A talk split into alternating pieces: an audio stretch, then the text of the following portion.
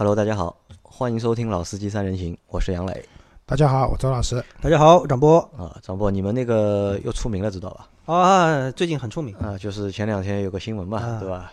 全国好像最按照我今天早上看的最新的统计数据，全国差不多好像是有将近三十多家媒体报了这个事情，然后分布在各个渠道平台地区。这个是你们的策略吗？这个 这个事情跟我们没什么关系啊，和你们没有关系。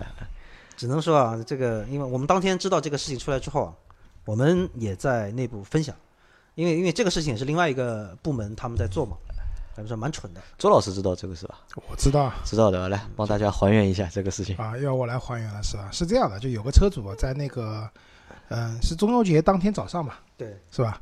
然后那个在上海的那个高架上面开车嘛，然后突然发现哇，前面有四台车，一台车一根车道。把整个高架路给堵死了，对吧？然后，然后现在大家知道车上基本上都有行车记录仪的嘛，然后那个司机反正在后面就是摁喇叭也好，闪灯也好，就前面的车死活都不肯让，对吧？然后是在在拍广告嘛，对吧？然后一开始就是有人传是在给本田拍广告，那本田无故躺枪。其实本田是去年干的事情，啊，就是说明。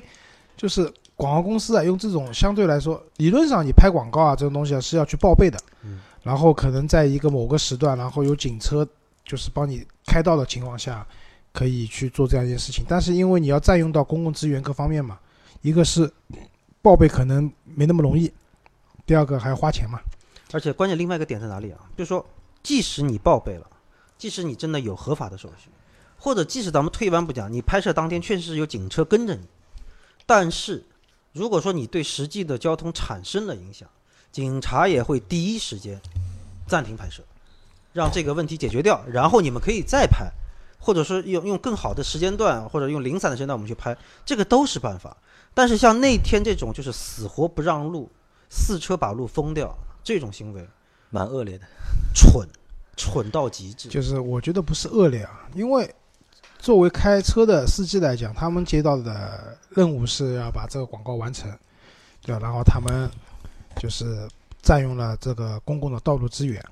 因为我经历过一次，就是去美国啊，就是拍拍广告嘛，凯迪拉克。就当时就那边反正做事情，当时是麦肯的 Global 的公司，就是美国的公司帮忙拍的。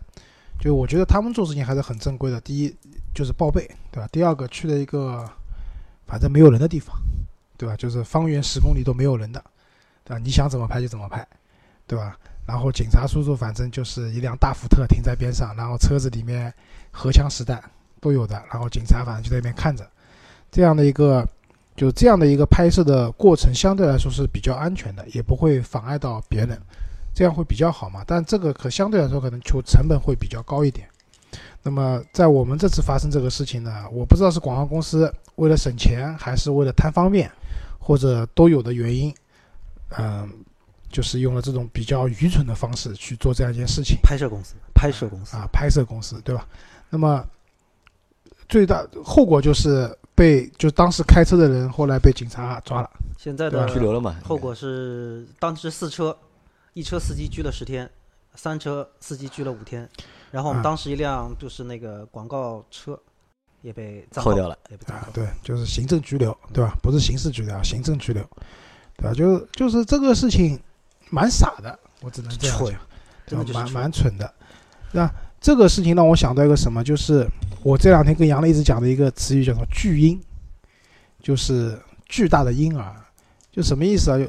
就就最近我看到很多类似的就是就是很多很多很愚蠢的事情，比如说高铁占座，之前不是出了高铁占座什么三霸嘛，对吧？嗯，对。然后现在其实我发现原来这种事情不少的。最近在网上看到各种各样的视频，有各种各样莫名其妙的占座的人，对吧？有人有人买了站票非要坐下来，有人买了二等座一定要坐头等座，就是就包括这是广告公司呃拍摄公司，对吧？就是封路擅自封路去拍东西，就是。我觉得有个很大的共通点啊，就是以自我为核心。哎，说到这个，我我插一个花絮，这个花絮也是早蛮多年了，因为我父亲是飞行员嘛，呃，他曾经有一次飞那个美国，就洛杉矶飞上海的航班，啊，呃，洛杉矶经停北京飞上海，然后呢上来了一个明星，真正的明星，很大牌的一个明星，范冰冰啊不是啊那个比他还要早。然后上来之后呢，然后因为当时旅客上完之后呢，就是乘务长就到驾驶舱来了，就说有点问题，说怎么了？说是有一个明星买的那是经济舱的票，然后呢招呼也没有打，一屁股坐到头等舱了。那天呢，确实头等舱不是说满，确实可以让你坐，但是呢，按照就是飞机起飞的规定，就是你起飞的时候，因为他要考虑一个配重，所以你整你在什么位置上有人，你这个人就要坐在什么位置上。那起飞之后我们可以再调节。然后呢，空姐过去劝，把空姐骂哭了。乘务长过去说，也劈头盖脸骂了顿乘务长。那乘务长进了驾驶舱解决，然后我父亲就出去了。出去之后，那个明星很嚣张，说你认不认识我是谁？我爸直接跟他说不好意思，我不认识你是谁。然后他说你怎么可能不认识我是谁？我爸说我为什么要认识你是谁？然后呢，我爸就跟他说了，紧接着说了一句话，就是我们现在在美国的机场，如果因为你的行为导致我们航班延误，我现在可以立马报警，让美国警方把你带走，你自己权衡判断这个后果。说完之后，我爸就回驾驾驶舱了。然后两三分钟之后，乘务长说没问题了，他回去了。就是非常非常出名的一个能透露是吧？哪个明星？唱歌的啊，唱歌的啊，男的女的女的，啊，女的啊，女的，就是非常出名的这么一个歌星。然后当时这个事情，就是因为你要知道，飞行员其实经常会在飞机上遇到这种明星。呃，我父亲他们后来也在说，其实很多所谓的大牌的明星啊，就还是很客气。比如说他真的需要坐到前面不舒服，因为没有买到票等等原因，他会在起飞之后跟乘务长啊或者跟机组来沟通，看能不能这样，或者升舱付钱或怎么样。但像这么就是不要脸的，一屁股往那一坐就很牛逼，就占座嘛，就这种行为，啊，他说其实也蛮少见我。估计是不是两个字啊？那那开头的那不是不是不是啊？不是啊，那对啊不，起那那拉倒啊。那我们回到我们节目啊，啊就是上期节目我们说了，就是八月份的中国乘用车的一个销量排行的轿车部分。啊那在这一集里面 SUV、要说 SUV 和 MPV 还有厂家，对吧？那那讲到 SUV，我再插个事情啊，就是今天有人在群里面问啊，就是牧马人的撒哈拉和鲁宾卡宾卡是到底有什么区别，对吧？那这里周老师简单的讲一下，就两部车肯定都是牧马人，对吧？吉普出的，那都是越野性能非常出众的车子。那听名字啊，撒哈拉，那撒哈拉你第一联想到什么？撒哈拉沙漠，对吧？沙漠啊所以撒哈拉这辆车子是更适合在沙地上进行一些野外的越野的这样的一个行驶。那鲁宾卡呢？鲁宾卡有条路叫鲁宾卡之道，呃，据说是我记得不是很清楚，可能说错，就是二战的时候有条这样一条路，然后这个路的话是非常险恶的一条路，那需要很强大的越野功能。那鲁宾卡的车子其实比较擅长这种攀山越岭，这是它名字之间由来的区别。然后讲车子本身的，呃，撒哈拉是轴距比较长，因为它在沙地上嘛，其实短轴的车在沙地上更容易陷。那鲁宾卡的话，因为翻山越岭，它的轴距相对来说比较短，所以一个是长轴，一个是短轴。嗯、然后撒哈拉的话，那个它的车子的话是这样，就是说我们国内的版本的话，那个中间的传动轴是没有锁的，前后两把是那个 有锁，然后鲁宾卡的话是前中后三把机械差速锁，可以就是也就是说，在你只要有一个轮胎有附着力的情况下，就可以把你带着你的车脱困。嗯，这是他们越野能力上的区别。所以说，相对来说，撒哈拉更偏重城市一些的越野。当然，我这里讲的城市越野和那些城市越野车不是一个概念，还是非常专业的一个越野车。那鲁宾卡的话，相对来说更极致。那这里面还有一个反应，就是他们用的分动箱不一样。撒哈拉的分动箱的传动比是二点七一比一，好像我没记错的话。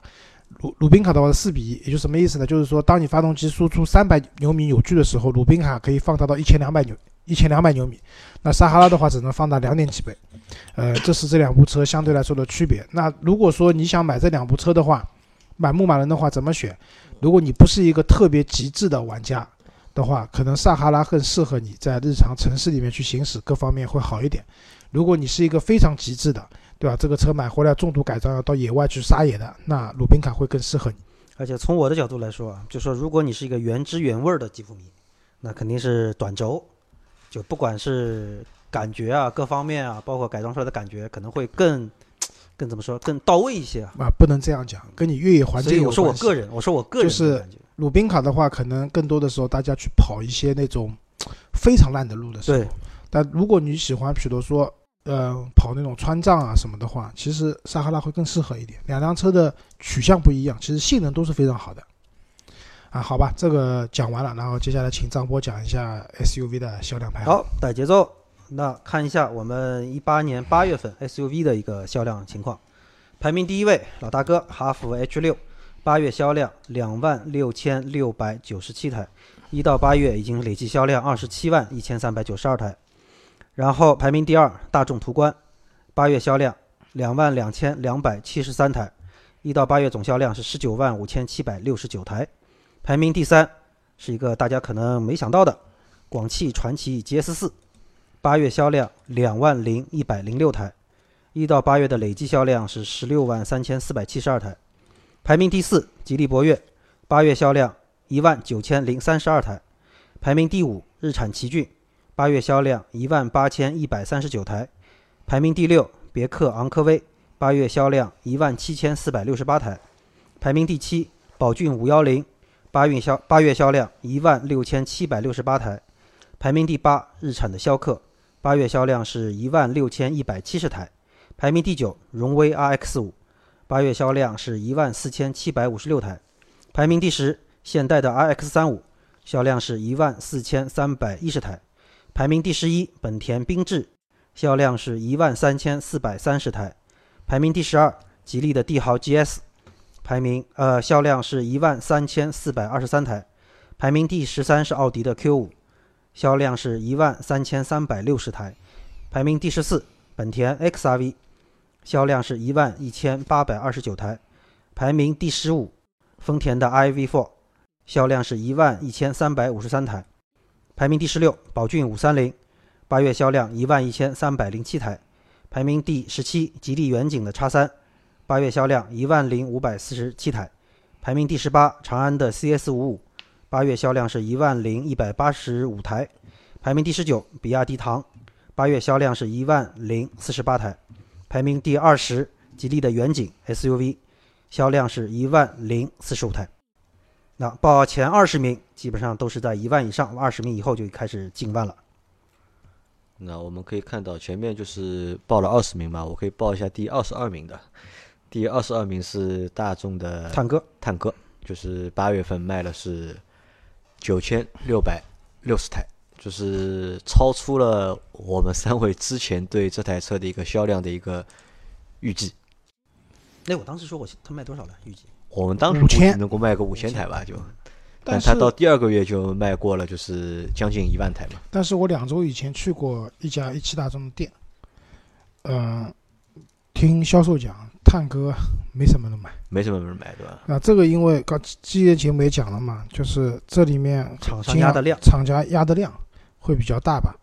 就是目前至少就是在上海路面上我还没见过啊，目前还我们还没看到。对，然后我去经销商那边，他们也跟我讲，这个车现在没什么人买，有原因，就从销售自己也讲，就太贵了，就是也没有什么终端的优惠。所以这个车再看看吧，我觉得。那如果真的如果卖到这个量的话，那我觉得就是大众这个品牌的这个信仰的力量还是很强大呃，非常强大，不是很强大，我觉得是非常强大。是，那你说强大，我们看二十三名的本田 CRV 还卖了九千五百三十三台，这个才是真正信仰的力量。没有，其实啊，我觉得探戈这辆车从产品角度来讲还可以的，就是内饰各方面。还蛮蛮现代，就是蛮潮流的，我觉得。然后空间各方面，因为它毕竟是自自我定位是一辆紧凑型的 SUV 嘛。那么在这样的情况下，虽然它其实尺寸比小型 SUV 大一点的情况下，内部空间啊各方面我都去看了一下，OK 的。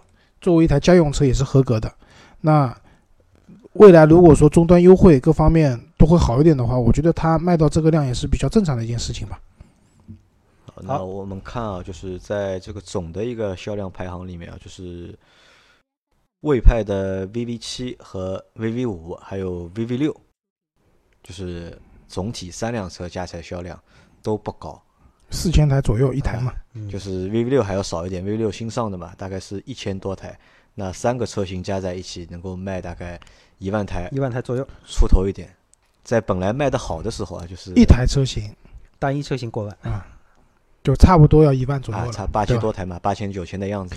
那我觉得魏派啊，就是因为参加他们活动嘛，听他们也讲，其实他们现在面临的最大挑战是什么？就是没有到店，没有到店，对吧？就经销商那边就是到店的人数非常少，就到店试乘试驾人都没有。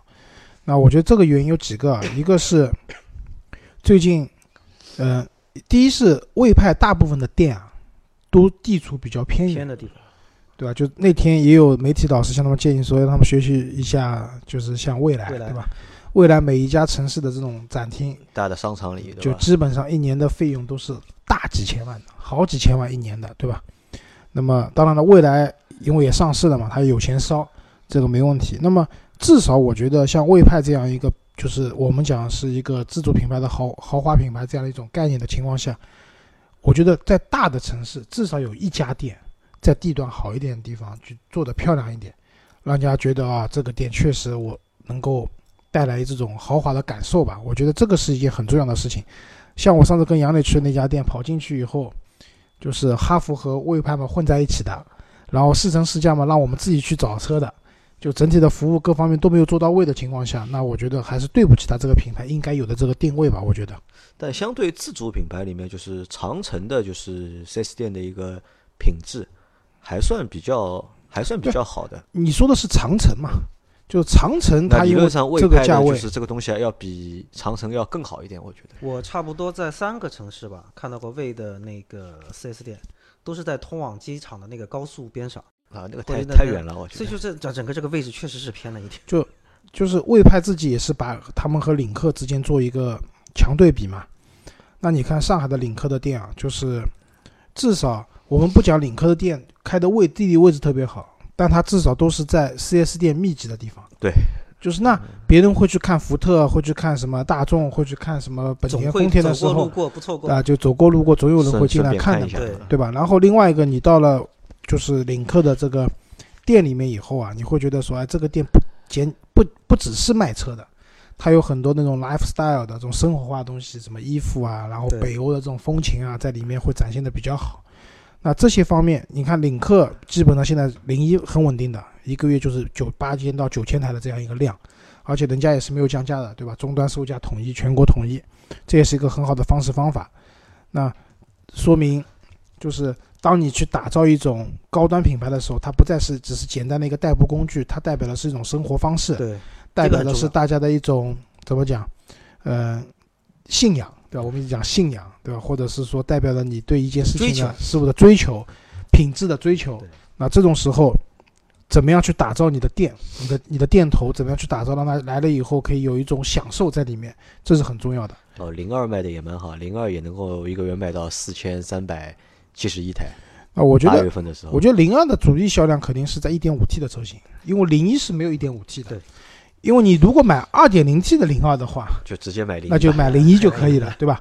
那其实它零一、零二是从一点五 T 一直到二点零 T，相对来说覆覆盖了一个比较完整的一个价格区段，对吧？那接下来就看零三了。那零三这个车我觉得有点悬啊，为什么？太丑了，就就是就大家讲。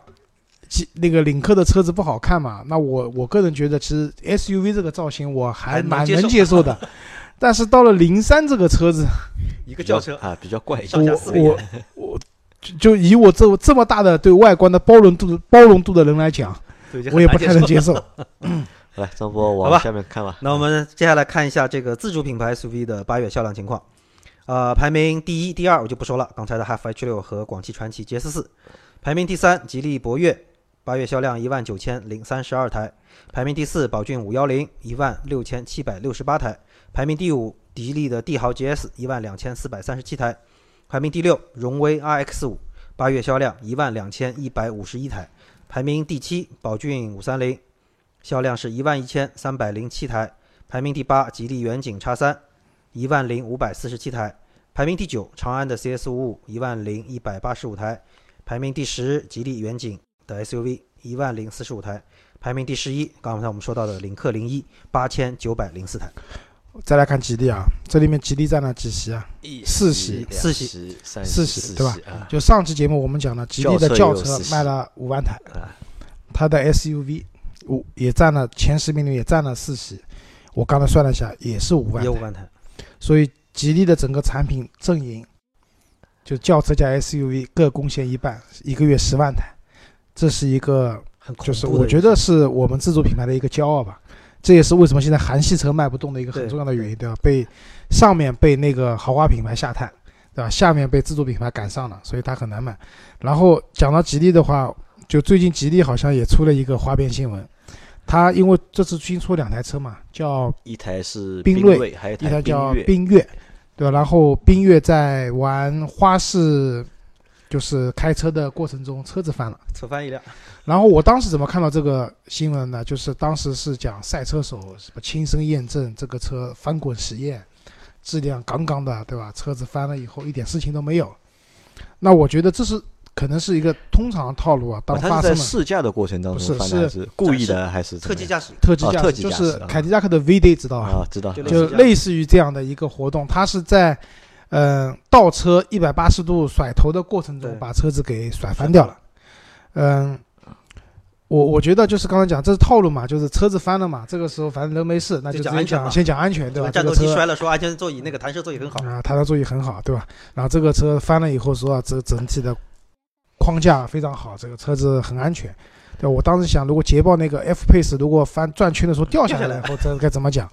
高空高空坠落试验成功，对吧？这个就是那个，手机飞行模式成功。因为我们知道，其实如果是轿车的话，在不发生碰撞的情况下，要把它开翻，要把车开翻，翻，几乎是不太可能的嗯，几乎是不太可能的。我以前看过那个马自达二做绕桩实验，就开到那个有一个轮胎离地嘛，但基本上这已经是极限了。就是你在这样的情况下，你还要继续加油，继续去转向，车子也是不支持的。那么我就不太理解是说，就吉利啊，为什么把这一台 SUV 去玩？有有轿车可以玩的嘛？要用这一台东西去玩一百八十度甩尾，然后最后把车子甩翻了。我我不是很理解这样一件事情啊。那可能是因为新产品嘛，要让它亮亮相，可能 啊，对了，那就希望就是这个翻车事件啊，因为正常我们开车基本上也不会干这样的事情嘛。那么希望这个翻车事件不要对他的两部新车造成太大的影响。因为我当时看完这个视频，我第一反应就是我不知道这个车上有没有那个防侧倾的、防侧翻的这么一套系统。因为现在基本上来说，合资的品牌的 SUV，包括一些进口品牌的 SUV，一般都会带那个防侧倾的这么一套系统在。因为确实 SUV 的本身的属性在那里放着，它的侧倾的概率会比较大一些，所以一般来说可能会在这个基建上面做一些，包括这个系统上面做一些相对的，你说准备也好，或者应对也好，来解决这样的问题。所以那这个呢，可能也可以稍微看一下啊，这个功能到底有还是没有。啊，只是这样一笔带过啊。那我跟你讲，现在摩托车都有防摔系统了，对吧？现在摩托车都不不摔车了。好吧，那这个话题就没得聊了。那我们继续往下走，接下来我们来看一下合资品牌 SUV 的销售情况。呃，前几位依然是大众途观，这是第一名，然后第二名是日产的奇骏，八月销量是一万八千一百三十九台，排名第三，别克昂科威，销量是一万七千四百六十八台，排名第四，日产逍客。一万六千一百七十台，排名第五，现代的 X 三五一万四千三百一十台，排名第六，本田缤智一万三千四百三十台，排名第七，奥迪 Q 五一万三千三百六十台，排名第八，本田 XRV 一万一千八百二十九台，排名第九，丰田的 iV four 一万一千三百五十三台，排名第十，丰田的汉兰达九千八百七十九台。排名第十一就是新进的新车，大众的探歌九千六百六十台。好，大家有什么问题？就是合资的这个小型的车子啊，那个 XRV 和缤智基本上常客都是一万多台的。对，嗯，我刚特意看了一下那个丰田的 CHR 和奕泽，嗯，销量都在三千六、三3000多台千七这样的一个数字，就两台车加起来没有缤智或者 XRV 一台高。嗯，你们觉得这是什么原因啊？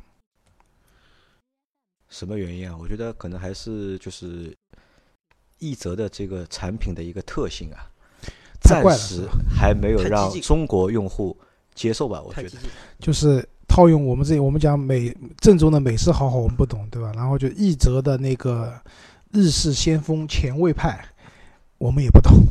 除了外形就是好看吧，好看的，但是里面的这个空间也好，特别是第二排的一个就是乘坐的一个感受，真的我觉得是一个非常蛮反人类的一个就是设计吧，我觉得。好吧，那我们继续往下看。下面我们来介绍一下豪华品牌 SUV 的八月销量情况。排名第一，奥迪 Q 五一万三千三百六十台，排名第二。奔驰的 GLC，呃，立马就进到万里面了，九千五百台，排名第三。宝马 X1，七千二百七十八台，排名第四。奥迪 Q 三六千五六千七百五十八台，排名第五。沃尔沃的 x C 六零五千二百八十二台，排名第六。奔驰 GLA，四千九百台，排名第七。凯迪拉克的 x T 五四千八百八十八台，排名第八。宝马 x 三四千零九十一台，排名第九。路虎发现神行。一千三百四十一台，排名第十，英菲尼迪的 QX 五零九百七十五台，后面就不用报了。你可以报一下最后两位。最后两位啊，又是我们上一期节目谈到的 DS，DS 七排名第十五位，在这个豪华品牌 SUV 里面，八月销量是三百二十五台，排名第十六。DS 六销量两百零八台，比轿车好一点。啊，好好好多了。就是现在总体 SUV 销量下滑，轿车上涨，但是在 DS 身上还保持着。那我们 SUV 卖的好的传统。我这里和你说一个东西啊，DS 七那天我们在店里面去看这台车嘛，我坐在这台车里面，问了一下售价，售价多少我忘了，但是没有一分钱优惠。嗯，就是我说真的是没有优惠，还是就是你们是不搞优惠？他说是真的没有优惠。优惠。他说这个车没有优惠，一分钱都没有。啊，我说好牛，对吧？啊，然后就是地总一直有个观念啊，就是觉得标志退出中国市场，就是在全球都能还是可以活得很好。那按照就是这个销量来讲的话呢，的确是可以，确实确实是这么回事情，对吧？但是你说现在有哪个汽大的汽车厂家说中国市场都不要了，在全球还能怎么样怎么样的？我也是不信的。对吧？他们可能就是，其实，在国外的话，就是欧洲的话，确实就是那个雪铁龙，嗯嗯，标志的车子多一点。其实 DS 的车子可见度也没那么高。对，DS 本身这个比较尴尬的我们一个定位，当时最早比较尴尬的一个。那我们看那个就是排在第一的，就是豪华品牌排在第一的是那个奥迪的 Q 五嘛。那 Q 五就是它卖了八月份卖了一万三千多台，是所有豪华品牌卖的最多的一个车型，也是唯一一个破万的。破万的那。你们在路上现在看到过新 Q 五吗？没有，没有啊。对，我也觉得这个还还蛮奇怪。这个车上市是不是老 Q 五还混在一起在卖？对的，它老的和新的是混在一起卖的。但我到目前为止还没有看到过，就是屁股上是带 Q 五 L 的。但是我跟你讲，这个车型虽然宝马 X 三只卖了四千台，我在路上都看到很多次新的宝马 X 三。哎，我也看到过，对挂着华晨宝宝，不是华晨宝宝，华晨宝马。的那个宝马叉三，因为宝马叉三其实这一代上了以后，我觉得目前来看还算成功的。为什么这么讲？之前叉三一个月才卖多少台？进口的时候大概几百台吧，就是一个月可能千都有点危险了。但这一代车至少目前叉三还没有什么大的优惠的情况下，呃，能卖四千多台了，我觉得算是一个不错的成绩了。虽然对吧，老三样 BBA、Q 五、GLC 和叉三它卖的还是最少的。可能都卖不到 Q 五的差不多，只能卖到 Q 五的一个零头吧。但是比它上一代车型的话，通过国产以后，呃，销量提升还是比较大的。然后目前叉三的行情这样的，基本上没优惠，但是也不强奸，还能送一年保险，就是变相优惠你一万多块钱。然后据说最近出了一批增配的车型，就是标就是三十九万多的那款车型，标配哈曼卡顿音响，不用加钱。好吧，就大家对这个车有兴趣的话，可以去问一下经销商。我觉得车子各方面的话，确实比上一代车型要大一点，然后外观内饰啊各方面，最新一套宝马的这个东西还是 OK 的。好，那我们接下来看一下小型 SUV 的八月销量情况。排名第一，宝骏五幺零，一万六千七百六十八台；排名第二，本田缤智，一万三千四百三十台；排名第三，本田 XRV，一万一千八百二十九台；排名第四。吉利远景的叉三一万零五百四十七台，排名第五；大众的探歌九千六百六十台，排名第六；名爵的 ZS 八千七百四十七台，排名第七；广汽传祺的 GS 三八月销量是八千六百五十台，排名第八；现代 iX 二五八月销量是八千一百零二台，排名第九；奇瑞的瑞虎三五千五百九十九台。好，那个就是第一名到第九名的，第九名的情况。后面两位就是刚才我们讲的 C H R 和 C H R 和奕泽，一个是三千七百五十六台，奕泽是三千六百七十八台。他们两个倒蛮接近的，很接近的，嗯，谁也没拉开谁。好，那我们接着往下看，来看一下紧凑型 SUV 的八月销量情况。排名第一，哎，哈弗 H 六，两万六千六百九十七台；排名第二，广汽传祺 GS 四，两万零一百零六台；排名第三，吉利博越，一万九千零三十二台；排名第四，日产奇骏，一万八千一百三十九台；排名第五，日产逍客，一万六千一百一十台；排名第六，荣威 iX 五，一万四千七百五十六台。其实这个表跟我们刚才看的那个表已经基本上没有什么太大差距了。那我们还是再接下去往后中型的 SUV 看一下中型的 SUV 的情况吧。啊、第一，大众途观，两万两千两百七十三台，排名第二；别克昂科威，一万七千四百六十八台，排名第三；奥迪 Q 五，一万三千三百六十台，排名第四；丰田汉兰达，九千八百七十九台，排名第五；丰奔驰的 GLC，销量是九千五百台，排名第六；长安 CS 七五，八月销量七千八百一十台，排名第七；奇瑞的瑞虎八，七千一百八十七台，排名第八；凯迪拉克的 XT 五，四千八百八十八台，排名第九；福特锐界，哇，四千四百八十五台，排名第十；本田冠道，四千二百三十八台。我终于这个哇是觉得卖的好还是卖的不好。我？终于看到福特了，仅此而已。终于看到福特了，啊对吧？哎，瑞虎八啊，啊，瑞虎八啊，卖了七千多，因为之前讲过，瑞虎八其实还是受限于产能，呃卖的不好吧，就是产能的问题，有各方面的啊其实七千多台算比之前都好很多。啊，对，因为其实我觉得这个车它这个尺寸、这个售价、配置配置，我觉得一个月卖个八千台，你说一万台不说，我觉得一个月卖个八千台应该算一个正常的一个水平。但是到上市到现在，可能这个月八月份是销量最好的一个月，卖了就是七千多台。但可能啊，这个车我觉得，我可能我觉得奇瑞啊还是不太重视这台车。如果我觉得如果重视的话，就把这台车的产能就是放大一点。我想问一下，奇瑞现在有重视的车吗？奇瑞现在什么车？我也想问有啊这个问题。奇瑞现在重视，他只重视艾瑞泽，他可能就是他现在把所有的就是广告的资源啊什么都投在就是艾瑞泽的身上。瑞虎八，实话说出来的有点晚。呃，哎，也可以吧，因为其实今年就两台，对奇瑞来说就两台车嘛，一台是新的艾瑞泽，还有一台就是奇瑞的瑞虎八嘛。好吧，那我们接下来讲一下大型 SUV 的销售情况。排名第一，毫无疑问，大众途昂，六千九百二十二台；排名第二，丰田的普拉多，嗯，就瞬间就是两千六百二十五台；排名第三，众泰 T 七百，一千三百八十三台；排名第四，荣威 RX 八，一千八百一十二台；排名第五，哈弗 H 九，一千零三十二台。我觉得这个就没什么好再过多评论的了。那么接下来最后来看一下新能源 SUV 的销量情况。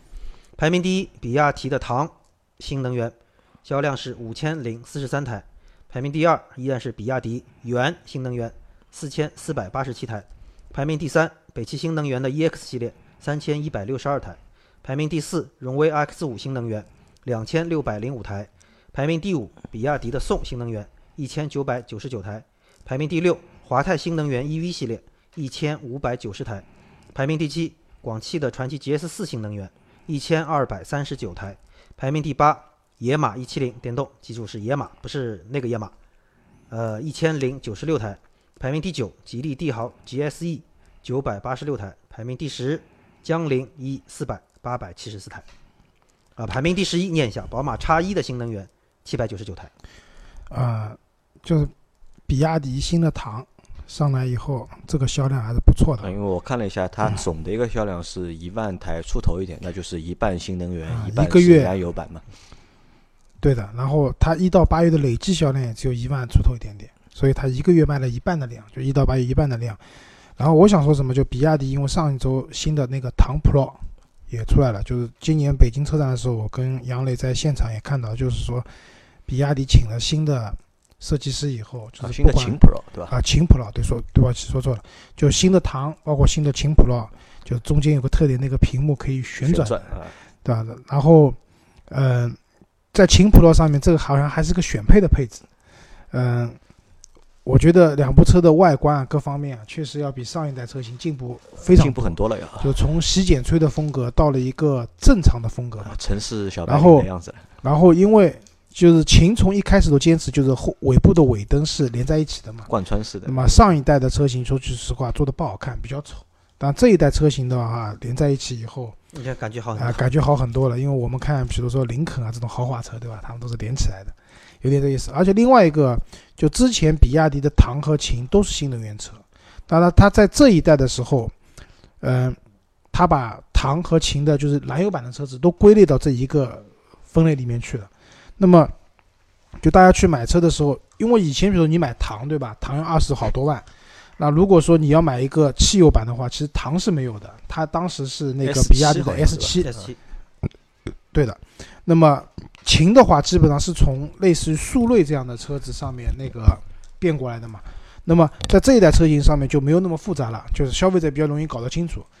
对于限牌城市来讲，那我去冲着新能源去，对吧？不是限牌的城市的话，那我也可以去买一辆燃油版的唐或者燃油版的秦，这样的就是选择的时候，我觉得心理上感受会好一点，没有被区分对待了。我觉得，好，那 SUV 的说的差不多，总体来说就是 SUV 在八月的一个销量就继续萎缩，被就是轿车又拉开了就是一定的差距。啊，对的。然后就之前我们在私下讨论讲，就现在新能源造车啊，就可能差不多都在两年前开始做规划、做 PPT，对吧？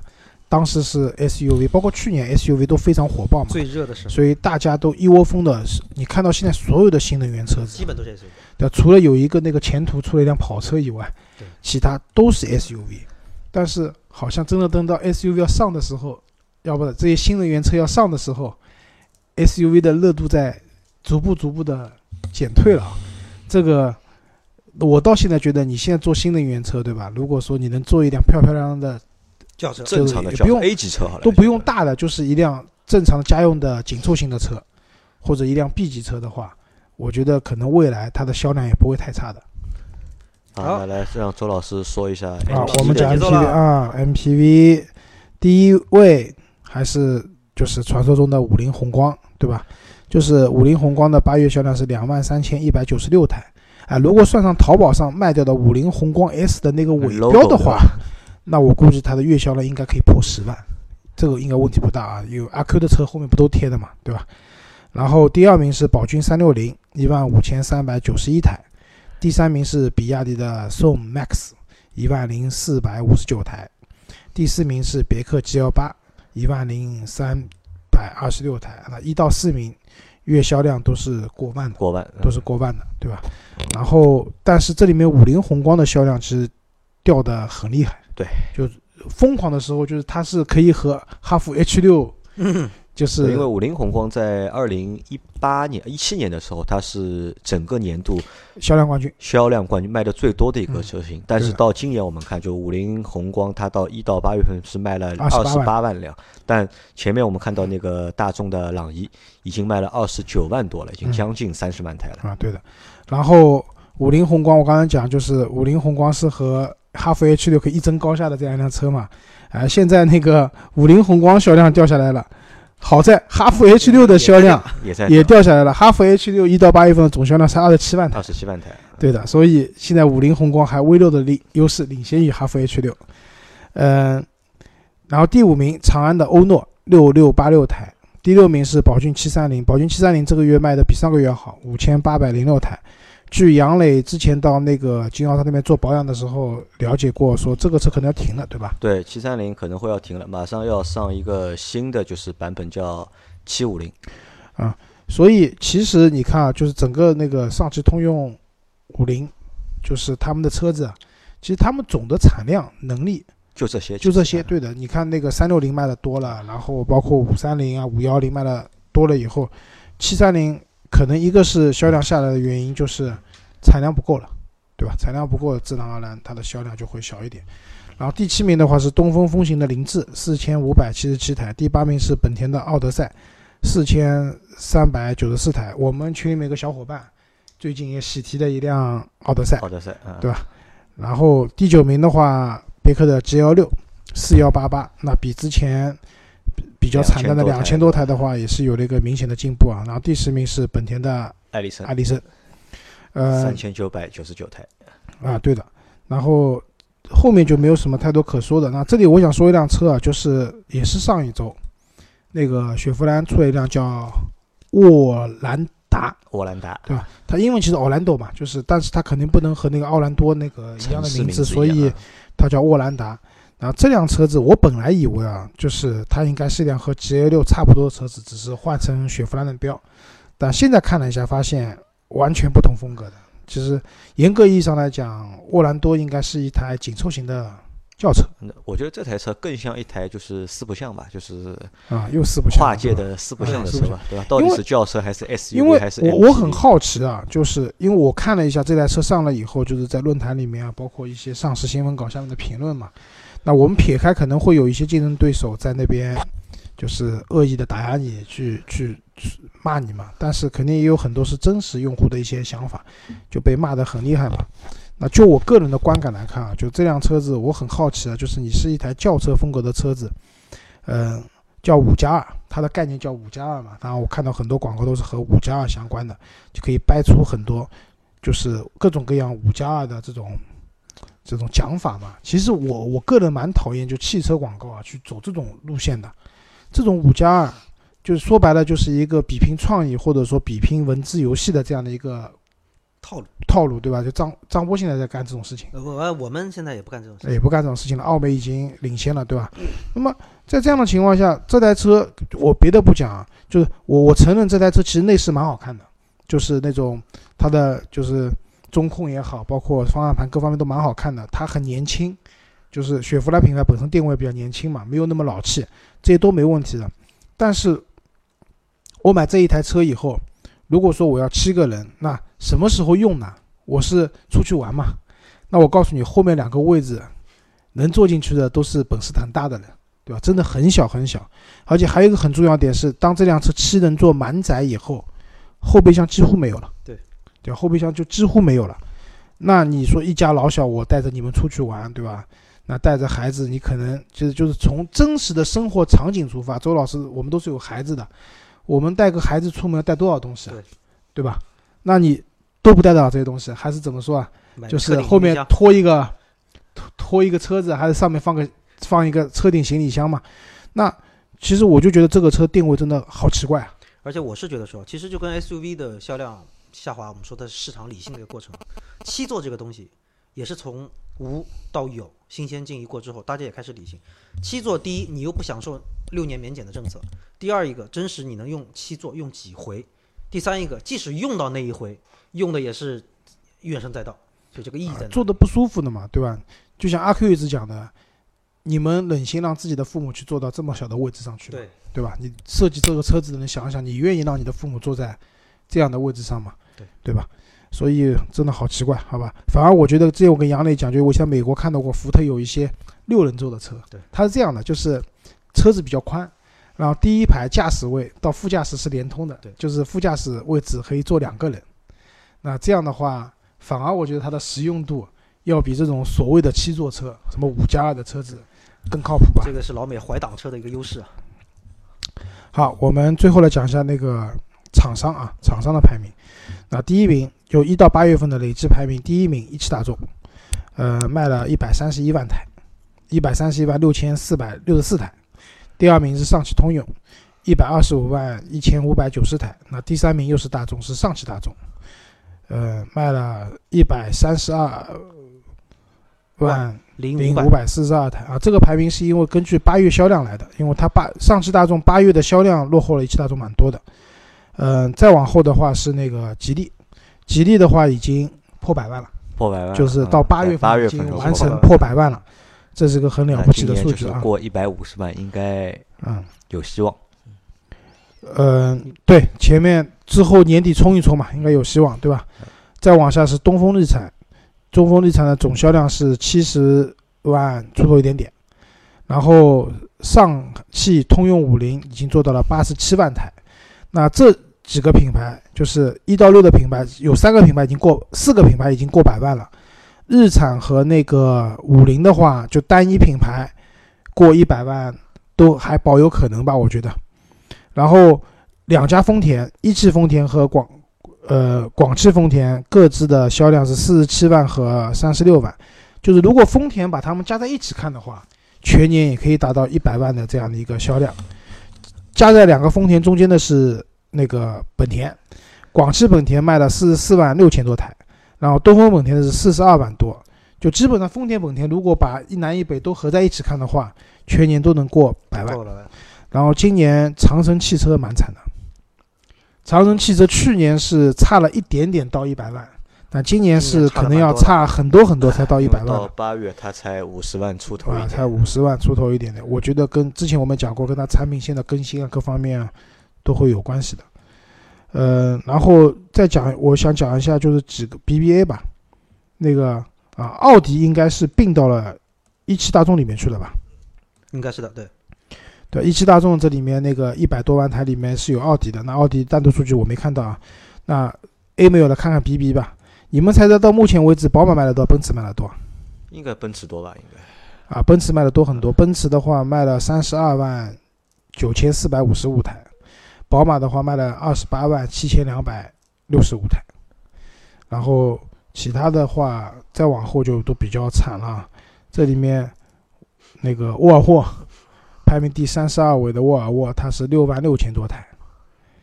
嗯、看一下有没有有没有 DS 牌啊？DS 牌应该被并在那个法系品牌里面了吧？应该是并进去的这里面还有一个品牌很惨，就最后一名腾势汽车。啊，腾势。腾势到目前为止全年卖了八百多台。其实大家知道，今年腾势还上了一款新车，叫腾势，就是叫五百，对吧？就续航里程各方面都提升了。可是，在这样的情况下，它全年卖的，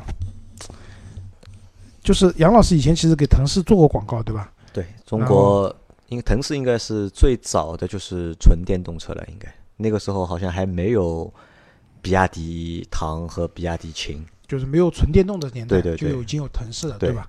啊，但是这辆车最后就是我我我对这辆车感官是长得丑，对吧？内饰也丑，然后续航里程各方面的话，其实在当年来看很领先，放到现在的话，五百公里就不算将将就是算 OK 的嗯 OK，对但是它价格还是比较贵的，比起比如说像威马这些新出来的马上出的车子来讲，它的那个价格也比较贵，然后车型也是有点像四不像，我也不知道它是轿车还是 SUV，都蛮怪的，所以也比较痛苦啊这个品牌。然后我看到的最痛苦的是江铃福特，四千零二十二 台是一到八月的总销量，八月销量才四百五十一台。啊这个在干嘛呢？在因为因为我为什么要说这个问题啊？因为呃，我这两天因为十月一号、二号、三号是有那个阿拉善英雄会嘛，然后正好是呃福特也参加，那就是我那辆撼路者也去，所以呢，最近实话说呢，也在做一点关于撼路者的东西。然后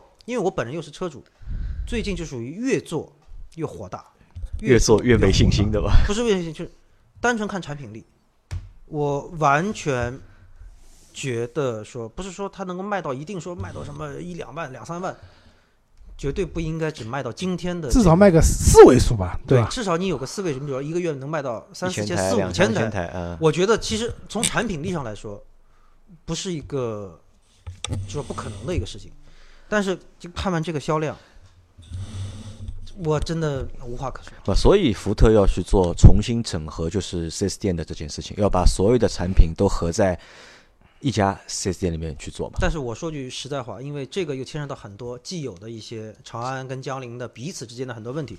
你包括我现在这个车，我虽然是在长安福特提的撼路者，但是我现在依然，如果说要索赔的话，要去找我的所有东西必须是要走江铃福特的渠道，而且江铃福特还不是全系江铃福特都有卖这个车，还是在江铃福特里面体量稍微好一点的才能有这个车。所以张波越做越火大，原因对吧？他我觉得他是对当时选这辆车啊，就是的眼光啊，对他对自己产生了疑问。没有，其实我对车没有任何疑问。这个其实我我说一句这个花絮啊，我们曾经做过一次，就是长安就福特中国 Global 来给我们就是 agency 这些公司做产品培训。我当时在产品培训讲讲讲讲讲到撼路者的时候，我举手了。然后我们当时那个主管产品的这个一个一个一个也算是一个高管吧，就说：“哎，你有什么问题？你对撼路者有什么问题？”我说：“我对撼路者没有问题。我说我唯一的问题就是江铃福特在干什么。”然后最后的一个结论啊，就是他们几个高管，就是福特中国的几个高管在说，他说这个其实就是一个非常好的一个产品力不错，但是整体各方面情况综合下来做砸掉的一个东西。所以那那那之所以提这么一句啊，那我还是希望说，对吧？算了，就就这样吧。啊，好吧，最后在张波的一声叹息中，本期节目结束了。好，那感谢大家的收听，我们十一长假后再见见，啊，拜拜。拜拜拜